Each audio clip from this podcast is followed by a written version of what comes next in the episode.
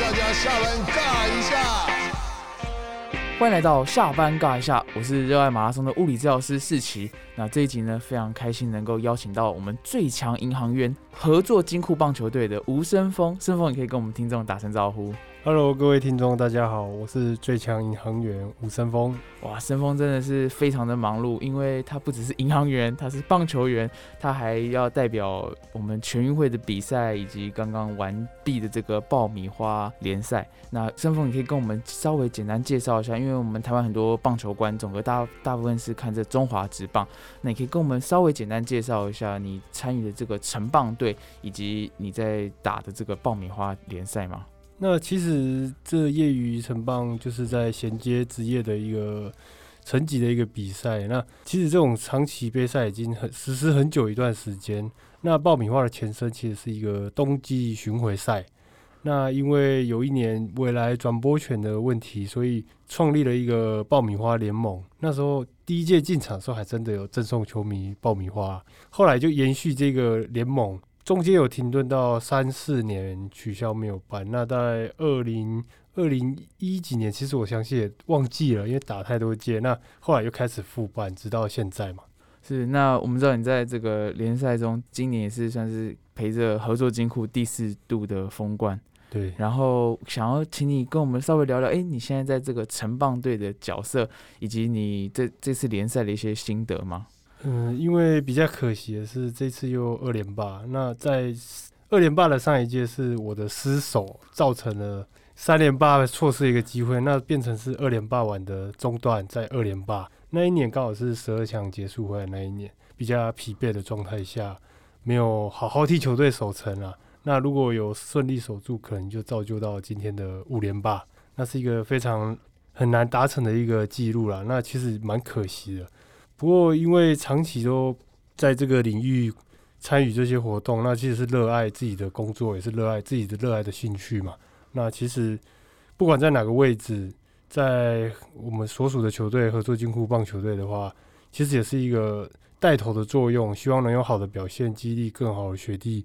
造就之后的传承啊，或是等到我真的投到退休的时候，又有新的接班人出来，那其实会很开心，因为我也帮助了年轻的投手，成就了更好的结果。这样是我们知道你的表现，其实虽然不是中华职棒的球员，可是其实有很多国际赛都让人家印象深刻。那你刚刚也提到，其实你在二零一八年的时候，其实代表中华队的比赛，然后导致说，哎，其实调整上来其实是很吃力的，所以有时候调度上啊，你的赛季安排，像今年为例好了，你也是代表台北市，就是参与全运会嘛，你全运会完，然后有爆米花联赛，其实可以说是呃比赛行程也是非常的满档。那因为像职业赛季的话，他们是一百场，可能要打满了一整年，那他们的身心疲惫可能会也会比业余来的高，因为他们是一个很长期的杯赛嘛。那业余比较不同的就是，短期的杯赛很密集，但是有可能你在一两个月就会完成这些的比赛。嗯，那我们已经习惯这种的步调了，所以你有可能会在短时间五场、三场，短时间会出赛个一两次，很密集。但是你投完了那一两场，你或许就是要再休息三四个月。哦，所以长期时间下来，我们也习惯这种强度，短时间可以很密集的出赛，但是我们时间一拉长，其实我们也是没办法负荷这么长的。哦对，今天听你讲分享才知道，哦，原来其实城棒队跟这个中中职队，其实大家的那种身体调试的方式也是稍微不同的。对，那刚好你是那个合作金库的球员，我相信也很多人好奇，就是如果非一个职业的选手，那你们如何要保持这个高强度的训练，然后还要有工作？你可以简单稍微聊一下你在合作金库的一天行程吗？嗯，因为目前目前为止所属的球队就不再进银行工作，但是我们也会有参与一些简单的事务，嗯，例如春节大家会换新钞啊，我们可能会去帮忙搬运，对，但是这是比较少接触的。那其实其他银行的事务可能，因为我们还不是真的很能理解，嗯，那在球队的期间是不太会去操作到这些实物的。那当你在球队打到退休了要下银行工作的时候，我们将会有六个月的实习时间，嗯，会辅佐你更容易上手啊，操作这些事务。直到你六个月时间到之后，我们就会在柜台啊，或是甚至其他部门出现，为各位民众服务这样。是是，所以，那平常就是早上就去练球，中午回来休息一下，下午还没接受简单的重训啊、核心训练啊，那晚上还是就要准备下班了，因为我们还是要上下班制度，我们是走航员的制度，我们只是多了一个特殊的身份——球员。嗯，所以听起来其实合作金库也是蛮照顾这些运动员的，就是虽然有一个身份在，可是其实你们大部分时间还是以训练为主。合作金库对球员的照顾真的非常的好，福利真的是相当的棒。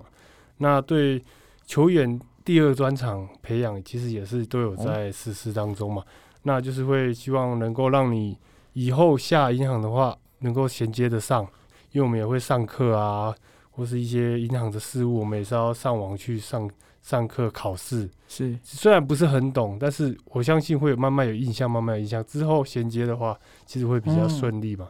对，甚至在这些课程过程，你可能也会发现，哎，自己其实比较擅长擅长哪一个领域，可能是数学计算的领域，或者是呃接待与人相处的领域，或者什么。我相信，即使是银行有，它有很多部门，对不同的部门。对，那当然还有刚刚提到的，会参与到中华队的行程嘛。嗯，那其实公司方面、董事长方面都很支持，你有额外的机会，能够更为公司争光啊，或是为自己的荣誉争光。像公司当然也有参加选手参加桌球、羽球，也有参加奥运会嘛。对那其实公司都很大力的支持，包括你有好的成绩，公司也都会有小小的赞赏你的、嗯，对一些福利啦。对，是是是其实公司都是非常棒的。公司公司基本上对选手的福利相当的好，以外还会有额外的奖励。那其实这都看不到，但是他们只是抱着回馈的心态，并不并不在想在选手面前、选手身上可能挖到什么宝啊什么。其实公司都没有这么想，他们只是全力支持、回馈社会、回馈球员。对，是，所以这样听起来，其实申峰你在这个合作金库几年下来，你大你这是第几年了？呃，将近九年多了。是 OK，对对啊，就是九年多下来，其实你算是蛮喜欢这个环境的。那我知道城棒队其实还有其他球队，那你可以稍微再跟我们讲一下，当时为什么会进入合作金库，然后还有就是就是哪一个节骨点，你最后觉得啊，我就留在城棒队就好，没有再想要去冲击这个职棒的机会。那其实打球到到现在为止，对职棒还是充满了很多的憧憬，不敢说因为选择而不去，应该说当初不够好而不去，所以现在已经投出稍微一点点的成就了，但是那个时间点已经过了，所以职业就不想了。嗯那当初没跨入这个门槛的时候，其实会很渴望加入职业队了。是因为职业毕竟是你打球以来一个光环，在一个最高台湾最高殿堂在那里。那打球为了就是站到最高的殿堂给大家看，对自己的展现自己的能力啊，展现自己的嗯表现啊。对，可是因为当初实力真的没有到那边啊，那也希望能够进入业余球队。那业余球队最好的福利啊，还有成绩，可能就是和库台电嘛。嗯那很高兴在退伍之前，在国家培训队的时候，当兵那阶段成绩有稍微一点突出了。那离职业可能自行评估，或许可以去，但是可能没有很好，或许也打个两三年结束了。那我想去合作金库求一份稳定的工作，我看的是比较长远的长远的路。那没想到也蛮顺利的，有顺利进来合作金库，因为毕竟河库台电也是一个相当在业余里面也是相当竞争的一个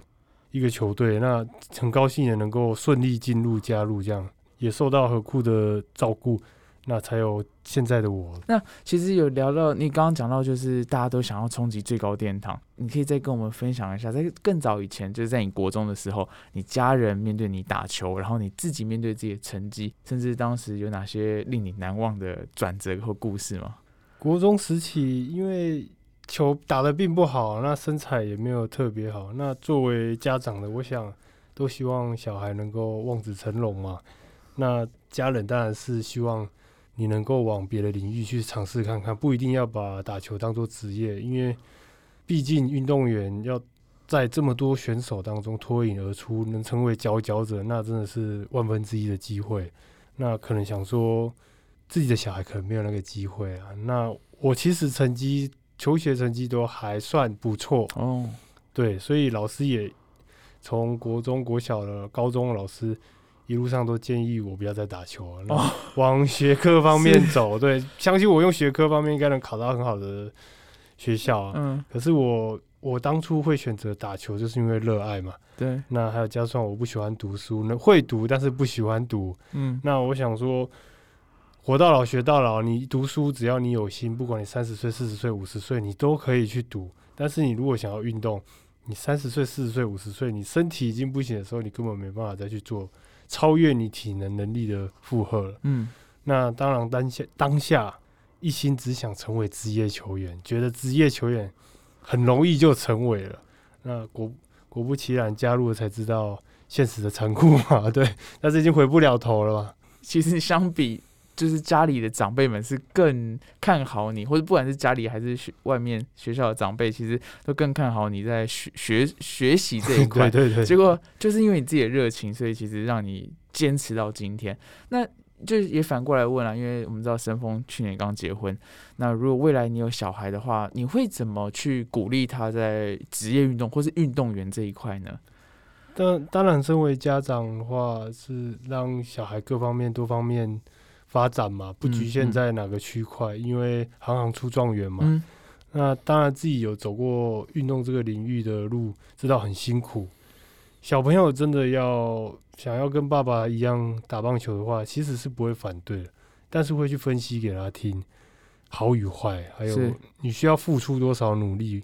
才看得见成果。是看得见不一定拿得到了，我的意思是这样比喻。那你可以参与一些运动嘛，但是不一定要把它当成职业工作来看待。那其实我刚刚在跟陈峰聊的时候，我觉得听到有几个关键词，你还蛮在乎，其实就是人其实有很多能力，或者说是他能够发展不同的才华。你自己也是，就是你只是因为特特别喜欢打球，可是其实你在读书上啊，你曾经有些不错的表现。虽然你就是生涯至今大部分是在棒球上，那你有其他相关的兴趣吗？就是假如你有想象过，如果你不是棒球员，可能还会做什么事情？因为打球当中，在寒暑假其实都没有寒暑假，都在练球之中度过嘛。那好不容易休假，大概也是在家里休息。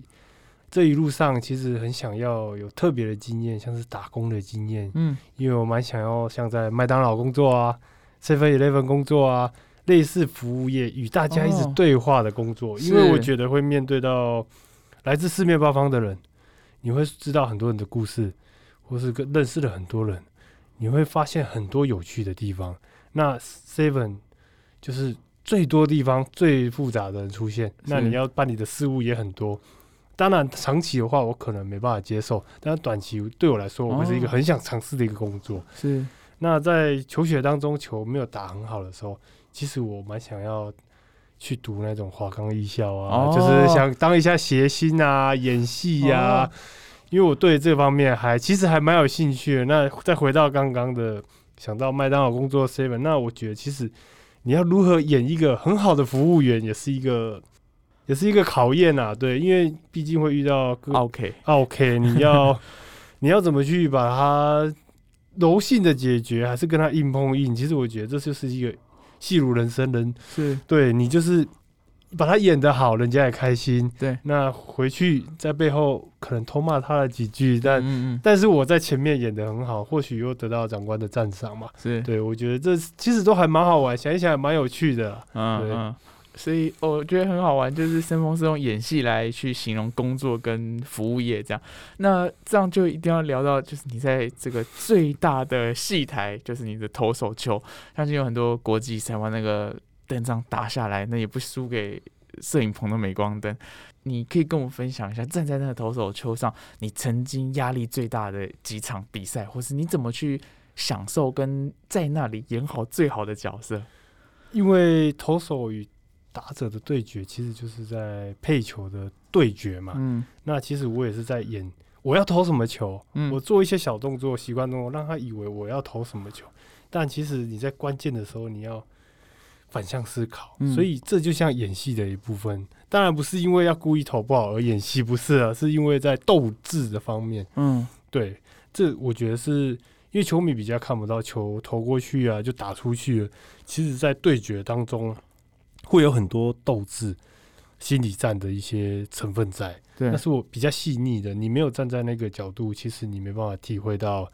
原来棒球是这么的细腻，不，嗯而不是像大家看到球投出去，棒子打出去就结束了，其实没有那么简单了。嗯。对，棒球是一个很细腻的工作，也是一个活动。对，那再回归到刚刚陈如说的嘛，就是我们说站在场上会不会有多大的压力？那我其实特别印象深刻是第一次入选国手的时候，嗯嗯，那时候在国外港口杯的时候，因为那是我第一次入选国家队。对，那我相信这一次投不好，可能就没有下一次了，所以会压力比较大，自己告诉自己的压力。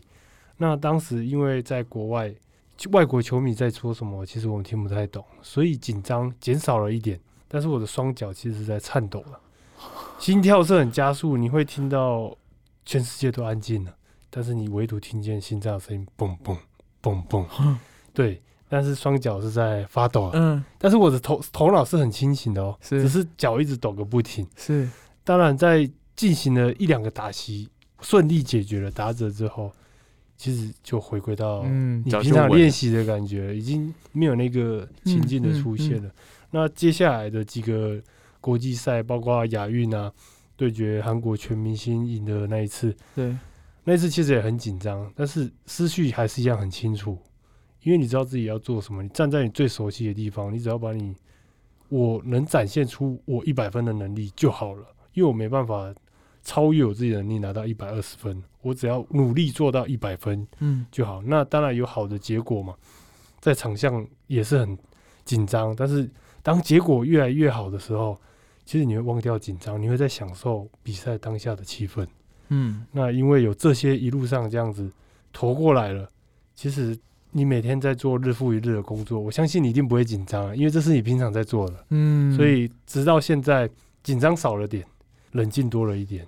所以其实球员就是这样，就是当你经历的越多，你自然就能够维持的越稳。就像陈峰刚刚讲的很好，就是我们就是一百分的能力，不要期待自己做一百二十分，还有还很多事情会协助我们一起完成这个比赛。没错，因为我只是拿出我能力范围之内，但我不可以低于我能力范围之外。嗯所以我觉得尽力就好，努力达到自己最好。嗯嗯。刚刚三旺也提到一个很有趣的，就是配球这件事，因为你也提到，其实很多球迷我们可能没没那么容易看懂。刚好，哎、你的投球方式也是比较特别的，你的侧投的方式，可以稍微跟我们讲一下，你用哪些元素去制造这个跟打者的这个竞技感？现在很强调，因为今年也很流那个很出名的一个徐若曦魏全龙一个选手嘛，对对，那大家都在讨论的共轨嘛。嗯那我当初会比较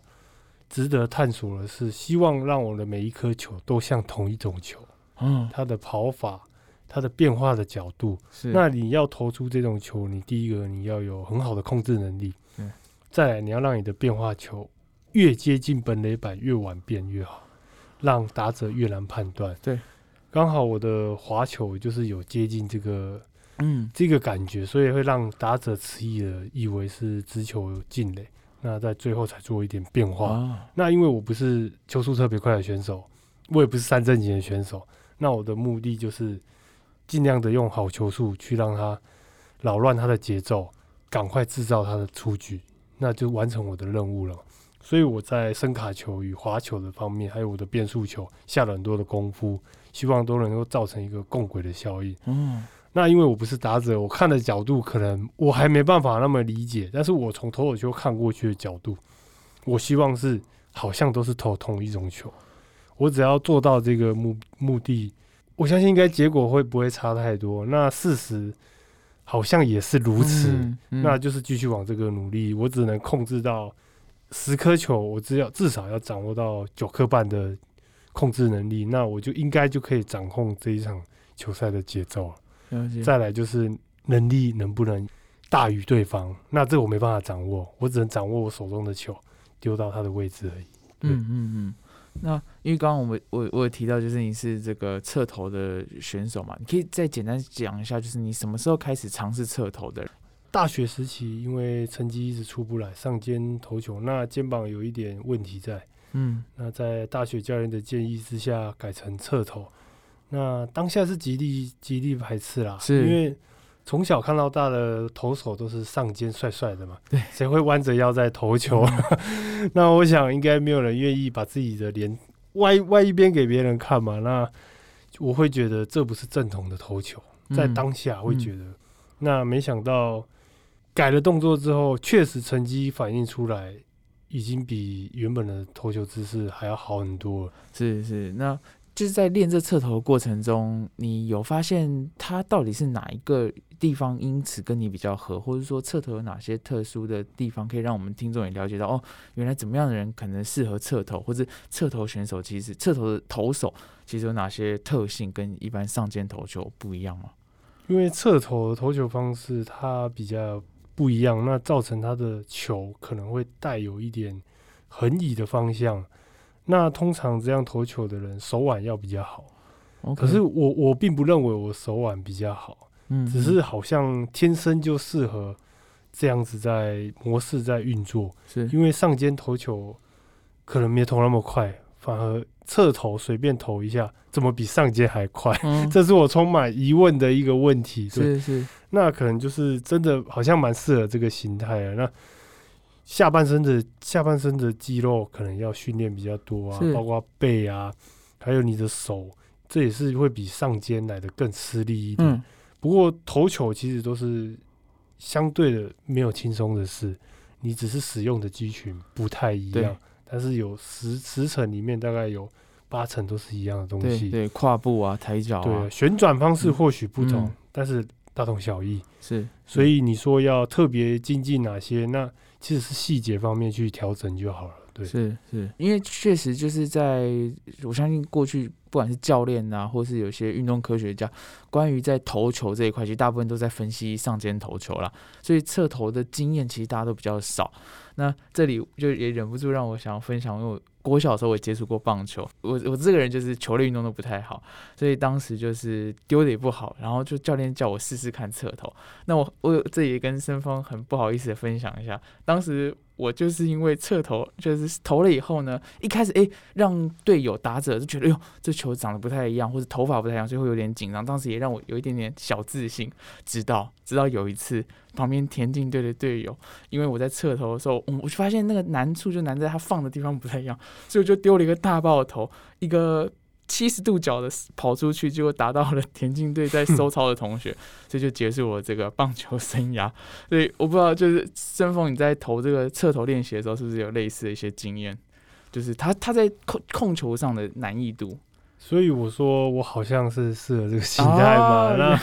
我上肩投还反而没有那么准，球的品质也没有这么好。那一改侧投，速度变快了，嗯控球变好了，是是那球的品质也好了。那包括刚开始练侧头的时候，其实蛮顺手了。嗯那在传接球，因为可能球的品质尾劲不一样了，包括在传接球的人，我时常丢伤了队友，嗯而不是我丢的不准，而是因为尾劲跑的，因为我还不太会去控制它，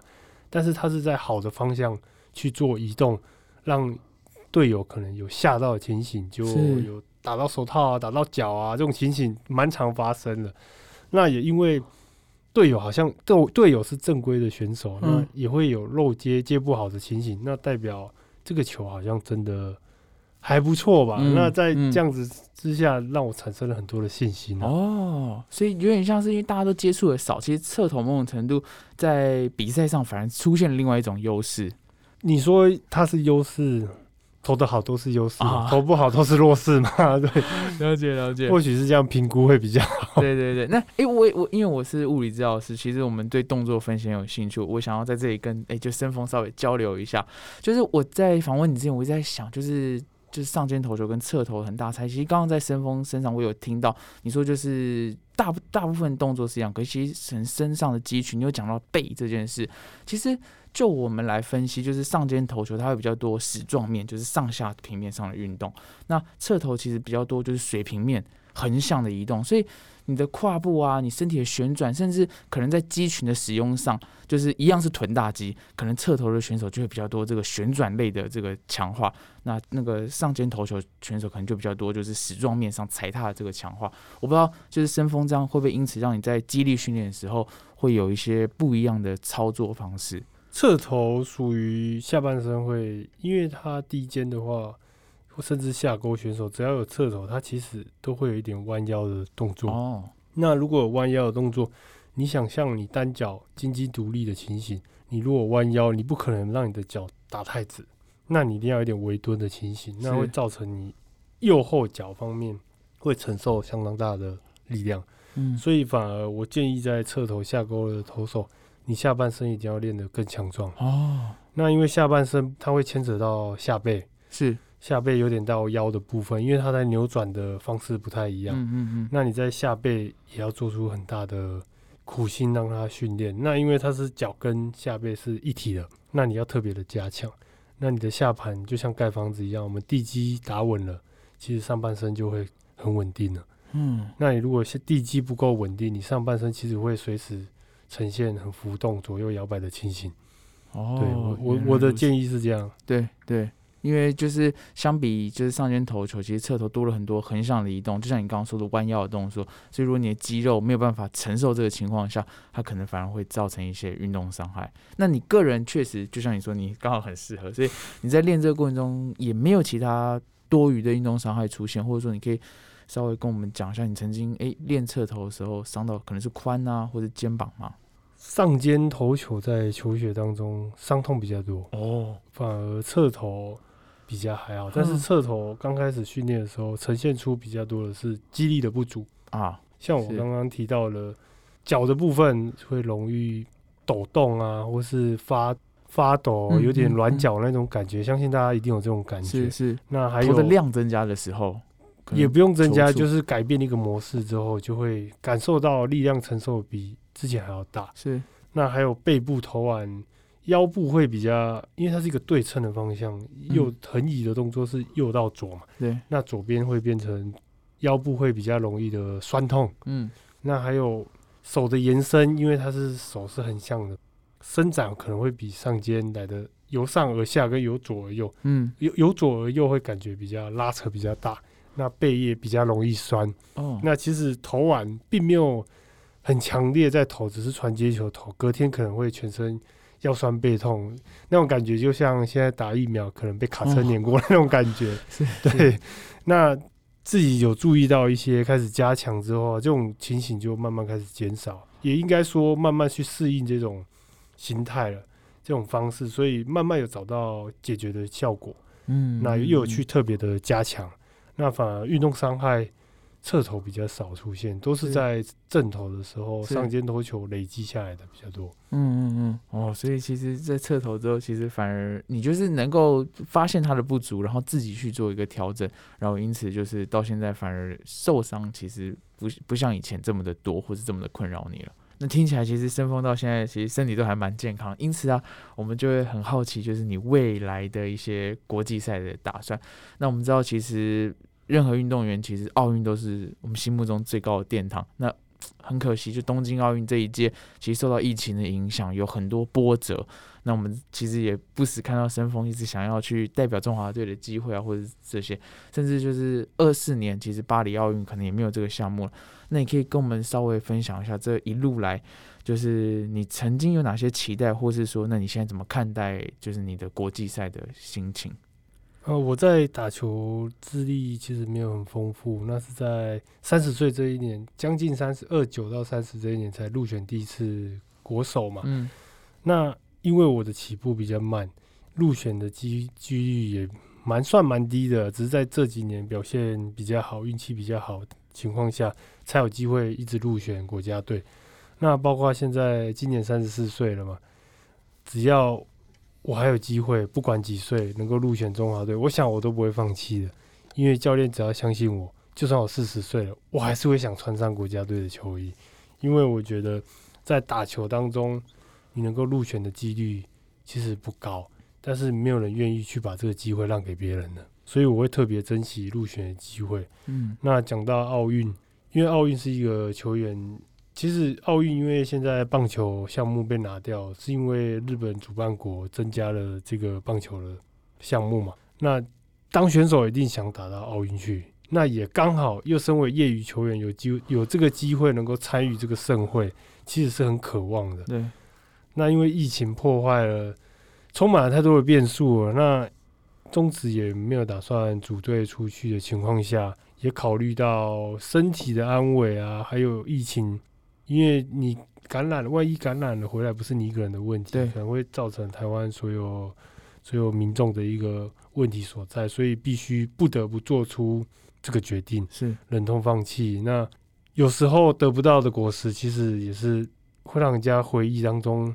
会印象最深刻的嘛。那既然有这个机会，差了那么一步，但是也是在你的里程碑当中，是一个很甜美的一个回忆、啊。嗯嗯嗯，对啊，因为得不到才是最珍惜的那一刻嘛。是是，就很有趣，就是发现其实申峰在讨论这些事情的时候，有时候不会像一些人，就是可能会很很懊恼啊，很痛苦啊，就是任何改变或是任何该面对的事情，不管是你在棒球的路上，或是你在改变投球，甚至说职业选择的路上，你都是很能够接受这些事情的。那甚至其实像奥运这样的机会，我相信对你当时的打击啊、挫折，甚至现在可能还是还是会很酸，可是你依然能够就是在这里很平静的，就是跟我们分享。因为这不算打击，因为我觉得这是一个肯定的，OK，只是差了那么一步，这就是天注定了吧？我想，我也相信这一切都是冥冥之中都有安排的。嗯嗯嗯，其实就像你讲的，即使到四十岁，那还有六到七年的时间，你都还是非常愿意，就是那那是多棒的一个机会，就是中职有这么多球队，这么多选手，然后你依然能够穿上这个战服上去，那就是一个很大的肯定。所以刚刚申峰有提到，你们的赛季其实常常会打得特别密集。那你自己有没有在营养补给或是在恢复上怎么去执行，帮助你在下一场比赛能够维持一样的表现？当然，在休息的情况下，这最主要是充足的睡眠嘛，嗯还有喝水的补助。，对，其实我觉得这个是很重要。那另外，我们当然是需要营养品的补给嘛。那在二零一八年，很高兴能够接触到雅士生医这个产品。嗯那我在服，其实从现在已经二零二一年，我服用他们已经有三四年的时间。那我在比赛当中都会吃他们的肌酸，嗯，因为喝了肌酸会让你的疲劳度降低，是那会在球场上的爆发力。因为这种东西是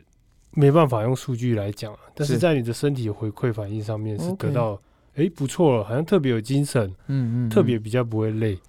那而且泡起来又方便，也像运动饮料一样，所以我们有它有出随身包。其实我们去比赛也不用带太多东西，哦带个两三包随身包，一场比赛大概喝个一包至两包就够。是那喝水排掉，其实对身体也不会造成太大的负担。另外，他们也有出 B 群的瓜拿纳嘛，那嗯一般民众都会吃 B 群，随手可得嘛。那当然，我们也会希望吃点 B 群补充啊。那已经养成习惯了，其实吃完早餐都会吃一下 B 群啊。那比赛当中补一下肌酸，